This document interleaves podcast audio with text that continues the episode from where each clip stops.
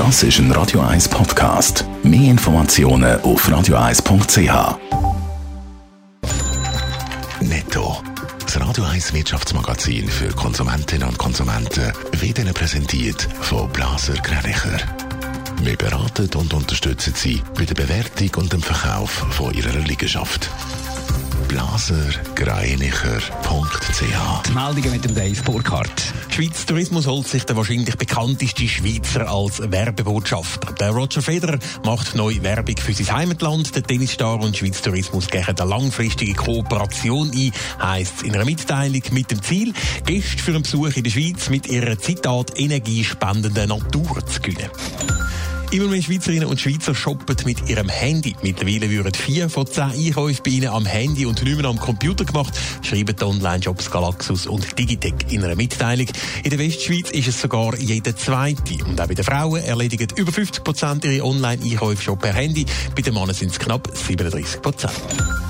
Die Schweizer Winzer haben im letzten Jahr eine magere Ernte eingefahren. Der Ernteertrag von 84 Millionen Liter Wein liegt 13 Prozent unter dem 10-jährigen Mittel, schreibt das Bundesamt für Landwirtschaft in einer Mitteilung. Wegen der guten Aromatik und dem höheren Zuckergehalt der Trauben soll der Schweizer Wein 2020 aber dafür ein Top-Jahrgang werden.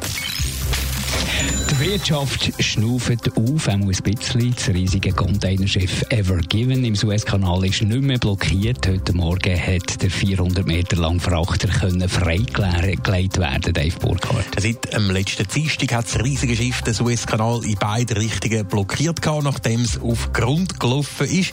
Jetzt ist es mit Hilfe von zehn Schlepperschiffen und auch dank einer Springflut offenbar gelungen, die Ever Given wieder in einen schwimmenden Zustand zu bringen. Das Schiff ist laut dem zuständigen Schifffahrts Unternehmen auch nach der Havarie weiterhin mehr oder weniger fahrtüchtig und können nach der Freilegung dann normal weiterfahren. Unklar ist allerdings, wann das passieren soll.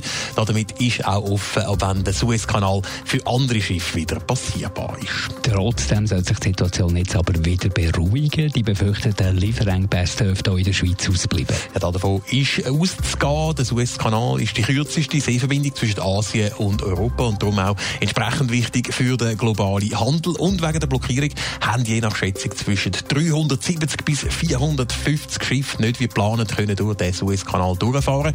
Der Umweg über das Kap der Guten Hoffnung, gibt es zwar, aber der dauert 15 Tage länger. Darum hätte es durchaus können sein, dass gewisse Produkte wie Möbel oder Textilien aus Asien verspätet bei uns eintreffen. Das scheint jetzt aber nicht der Fall zu sein.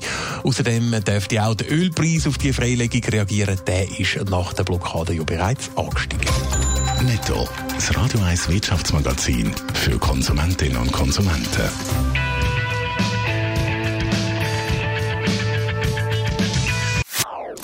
Das ist ein Radio 1 Podcast. Mehr Informationen auf radio1.ch.